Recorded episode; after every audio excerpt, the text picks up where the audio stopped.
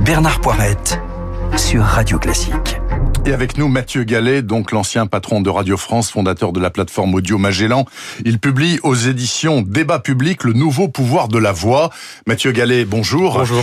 Nous sommes ensemble pour quelques minutes pour parler de cet extraordinaire événement. Vous avez constaté, puisque vous écriviez le livre à ce moment-là, que le confinement Covid-19 a marqué une véritable explosion, un renouveau de la voix humaine. Expliquez-nous pourquoi et comment. C'est chiffré, hein, tout ça, par les opérateurs. Oui, alors je le, je le dis dans l'introduction du du, livre, que j'avais commencé bien avant le, confinement, euh, on a vu une explosion des appels téléphoniques aux États-Unis. Les opérateurs euh, télécoms euh, ont vu que voilà, les gens avaient besoin de se parler. Au moment où on était tous contraints d'être les uns les loin les uns des autres, on a eu besoin de ce lien, de cette chaleur humaine qui passe par la voix.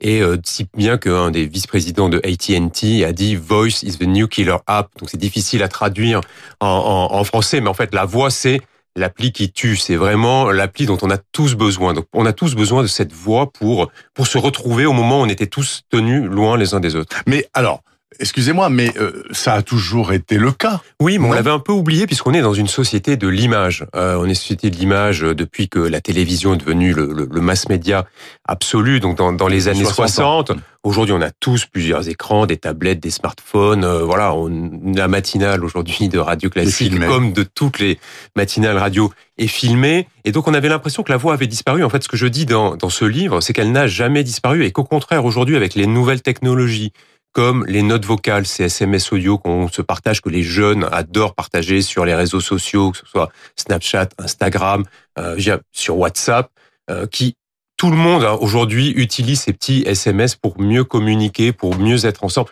Aujourd'hui, vous voyez qu'on peut faire du commerce avec la voix. Euh, Carrefour, pour pas les citer, a lancé il y a quelques semaines un service avec l'assistant euh, intelligent de Google où vous pouvez commander euh, votre euh, toutes vos courses en fait par la voix. Donc en fait, c'est pas la voix ou autre chose. C'est la voix avec autre Exactement. chose, en support Et c'est ça la force de la voix, c'est que la voix, elle, elle vous permet de faire autre chose en même temps. C'est formidable quand on est à la radio ce matin, les gens qui nous écoutent, ils sont peut-être en train de se brosser les dents, en train de préparer leur café, déjà dans leur voiture, à la salle de sport, en train de faire du footing. Ça vous accompagne tout au long de la journée. Donc la voix, l'audio, c'est le médium pour lequel on a le plus de temps disponible. Dans un moment où on est tous sursollicités, notre attention est sursollicitée, la voix, l'audio vous démultiplie les possibilités. On le voit avec les podcasts, euh, on le voit avec euh, la plateforme Magellan que, j'ai lancée il y a, un an. Euh, la voix, c'est c'est un pouvoir extraordinaire. Et ce que je dis, c'est que le début, on est en train à peine de s'en rendre compte. Mais Mathieu Gallet, aussi euh, en, en, matière de sécurité, puisqu'il faut faut tout sécuriser dans les transactions numériques, etc. Est-ce que la voix est moins trafiquable qu'une image? Alors, il y a déjà du deepfake qui existe. nous de HAL, le méchant ah bah, robot de 2001. Bah, HAL, effectivement, qui était une menace. Euh, comme toutes les intelligences artificielles, on se disait que c'était très loin. Aujourd'hui, c'est des réalités. Ah, Ça existe vraiment.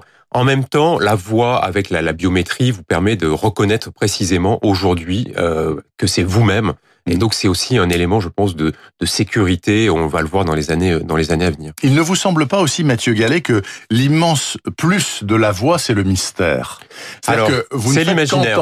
Ouais, c'est l'imaginaire. Euh, je le dis dans un des chapitres. C'est pour ça que pour les enfants, c'est formidable euh, d'utiliser des supports vocaux parce qu'en fait, euh, l'éveil des enfants est beaucoup plus fort quand ils passent par la voix que par l'image. L'image enferme dans un imaginaire, celui d'un créateur.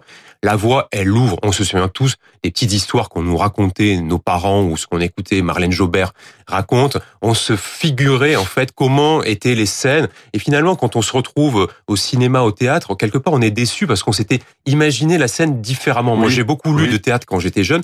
Après, j'arrivais au théâtre, je dis ah mais mince, je voyais pas les choses pareilles parce que je m'étais approprié euh, l'œuvre et j'en avais fait ma propre ma propre œuvre. Donc c'est ce travail sur l'imaginaire qui est très important, très important pour les enfants. Et moi je pense que c'est un élément aussi de pédagogie, la voix, l'audio, euh, qu'on devrait pousser. Moi je trouve que les les, les jeunes Américains aujourd'hui, on le voit, sont très à l'aise dans les pitchs. Euh, bien sûr, Steve Jobs c'était un modèle. Pourquoi? Parce que très tôt dans les high school aux États-Unis, on apprend aux élèves à savoir s'exprimer, à maîtriser cet art oratoire qui font que sans faire acteur studio, bah, ils sont formidables, alors que nous, on est encore un peu endimanchés. Bah, ça, il faut que ce, cet apprentissage de l'oratoire, il revienne à l'école parce que ça donne beaucoup de confiance de maîtriser la voix. Ça donne la confiance, ça permet de convaincre. J'espère que ce matin j'y arrive vous êtes pas mauvais. avec vous-même et vos, et vos auditeurs. et ça, c'est très important tout au long de notre vie. Et puis, non mais excusez-moi, mais je, je, reviens au mystère parce que vous, comme moi, Mathieu Gallet, on a tous imaginé un physique sur une voix. Au téléphone, une voix merveilleuse et puis un physique très quelconque ou l'inverse d'ailleurs, une voix une bonne surprise avec une bombe absolue. Enfin bon, voilà. Un dernier mot, un dernier mot tout de même. Ça veut dire tout ça, même s'il y a eu un trou d'air d'audience radio pendant le Covid parce que tout était chamboulé, les gens se levaient à 10 heures du matin, il y avait plus d'horaire, etc. Enfin, passons la radio a un avenir prodigieux, donc. Alors c'est un des chapitres, mais où va la radio? Euh, Il y a effectivement un avenir, moi je pense pour le live, pour le matin comme nous, très chaud. Le reste de la journée, je serai plus euh, circonspect parce que je pense que les plateformes, notamment Spotify, euh, va être à la radio ce que Netflix est à la télévision. Et je crois que c'est que le début. Et vraiment, j'appelle tous les dirigeants de radio à être très attentifs, à ne pas louper cette vague du numérique et des plateformes. Merci infiniment d'être venu sur Radio Classique. Mathieu Gallet, le nouveau pouvoir de la voix aux éditions Débat Public. Je vous souhaite de très bonnes vacances, Mathieu Gallet. Merci infiniment. Il est 8h45 exactement. Voici les Esprits Libres. Esprit Libre avec Bernard Poirette sur Radio Classique. Écoutez, j'en ai un de chaque côté puisque j'avais Mathieu Gallet juste en face. Ils n'ont pas eu le temps de se déplacer. Si, si, venez, venez quand même, Jérôme, parce que je préfère vous avoir en face de moi. Parlons d'abord, si vous le voulez bien, de la démission de Christophe Girard, adjoint à la culture à la mairie de Paris. Euh, donc, qui, bon, bah voilà, euh, il a connu effectivement Gabriel Matzneff euh, avec ses responsabilités à la Fondation Yves Saint-Laurent et à la mairie de Paris. C'est vrai qu'il a donné un coup de main à l'écrivain Gabriel Matzneff, qui ne gagnait pas des milliers des cents. Ils lui ont procuré un logement il a eu une petite attribution financière. Il était sous le coup depuis des semaines d'une très violente charge de divers euh, lobbies moraux, euh, euh, les femmes en particulier, les écologistes au sein même du Conseil de Paris, disant c'est absolument intolérable, il faut que publiquement il dénonce ce qu'il a fait et qu'il dénonce mmh. Du coup, il a démissionné en disant écoutez, à l'âge que j'ai, je vais pas m'emmerder la vie avec des trucs qui n'ont pas de lieu d'être. Comment jugez-vous cette histoire, Jérôme, par exemple? Vous avez parlé de lobbies moraux et je pense qu'il faut s'interroger, peut-être même s'inquiéter. Moi, en tout cas, je me méfie de ces incursions répétées de la morale dans la politique. Je crois qu'on a déjà eu l'occasion ici même et ailleurs de parler euh, euh également de, de l'affaire Darmanin, qui n'est pas du même ordre puisqu'il s'agit euh, d'un ministre. Et on verra si ça se termine. Voilà, de la même mais, mais, mais, mais il faut quand même s'interroger sur la séparation des ordres. Il est tout à fait normal qu'à un moment donné, la justice, la morale et la politique dans le champ médiatique aient affaire les unes aux autres, mais que la morale dicte ainsi l'agenda à la politique, ça doit ça doit nous interroger. Je pense que moi ça me ça me fait ça me donne le sentiment que voilà, il y a des réactions immunitaires tout à fait normales du corps social par rapport à des choses qui sont tout à fait abjectes et le féminisme euh, est une euh, est une juste cause. Évidemment, euh, la lutte pour les droits des enfants est une juste cause, mais ces réactions immunitaires, il faut pas qu'elles dérivent. Pardonnez-moi la, comparaison en orage psychotinique, si vous voulez, comme comme pour le, le, Covid. Et je pense que là, on court quand même ce risque. Euh, voilà, c'est en tout cas ce que ça m'inspire moi ce matin. Mais alors, alors... Laurent Saïm, ça pour nous en France, à la limite, c'est un phénomène un petit peu neuf. Enfin, ça a quelques années, ce genre de choses. Aux États-Unis, de tout temps, la morale a prévalu. C'est-à-dire qu'il y a le nombre de politiques dont, dont la carrière a explosé en l'air parce qu'ils avaient eu une coucherie avec leur secrétaire. Enfin, c'est absolument phénoménal. Oui, c'est pour ça d'ailleurs qu'on se retrouve avec un candidat de 77 ans qui est Joe Biden. Parce que euh, euh, quand vous avez 40 ans, que vous êtes démocrate, eh bien, on va regarder ce que vous avez fait à 15 ans ou à 20 ans, ou à 25 ans. Et il y a forcément des choses que vous avez faites qui ne vont plus avec l'Amérique MeToo.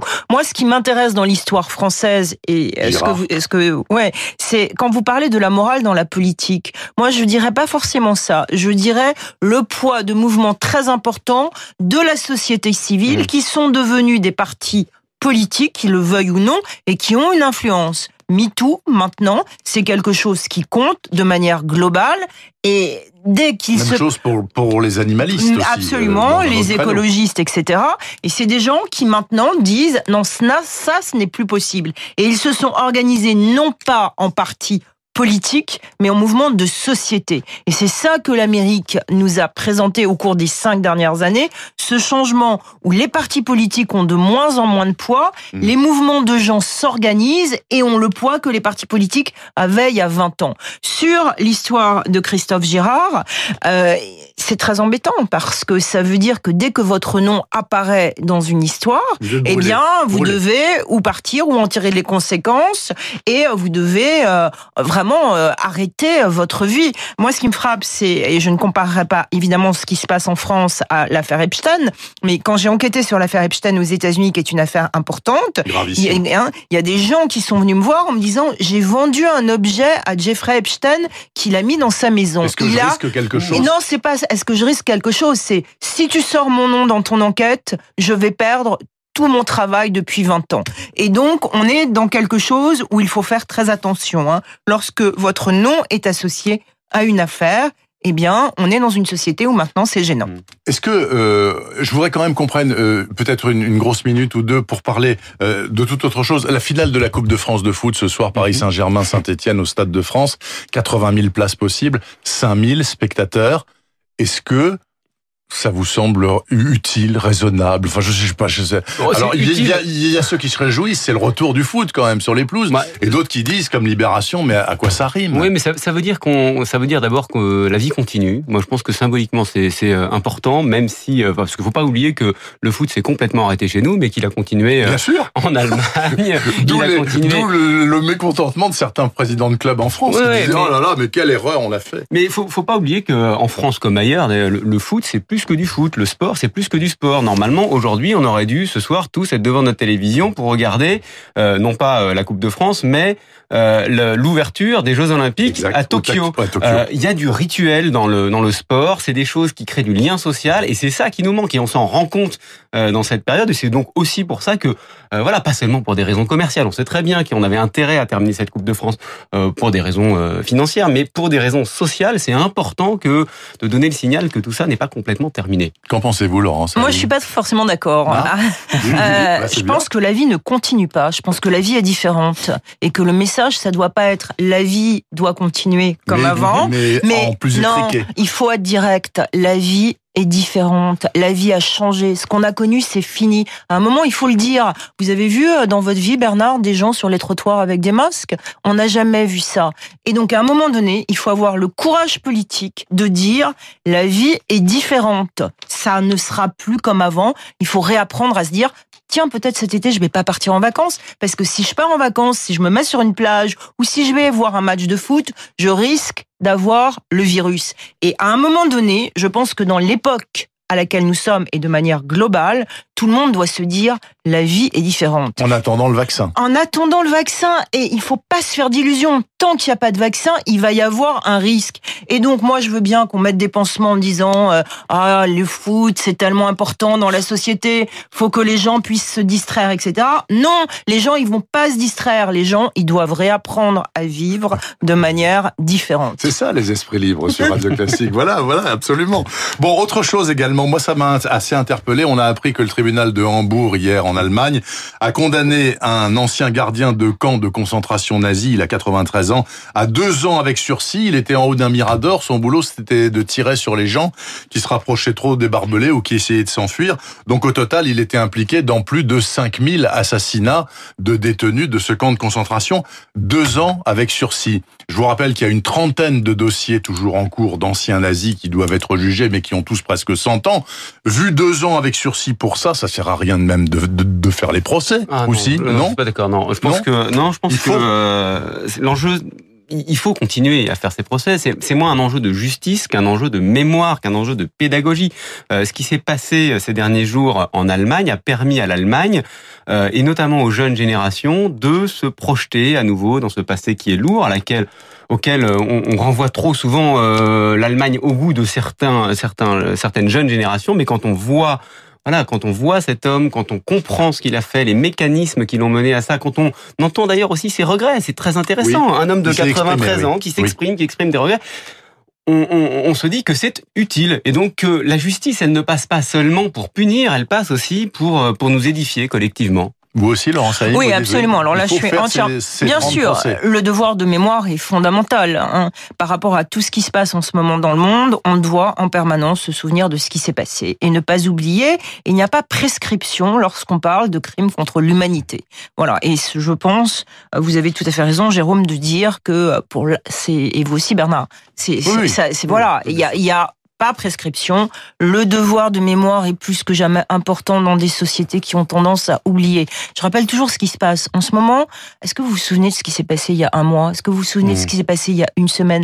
Ça va tellement vite. Je sais pas ce que j'ai mangé hier. Ouais, voilà. Donc, mais une information chasse l'autre. On est dans ce règne du breaking news permanent, de Twitter, de de présidents qui font 40 tweets par jour. On ne se souvient plus. Eh bien, il y a un moment où il faut se dire, il y a des choses fondamentales dans l'histoire qui se sont passées. On a tous un devoir de faire des procès, d'écouter pour que l'horreur ne se reproduise jamais. Juste, il nous reste une trente, je veux vous la poser. Madame Borne n'a pas répondu ou a répondu à côté.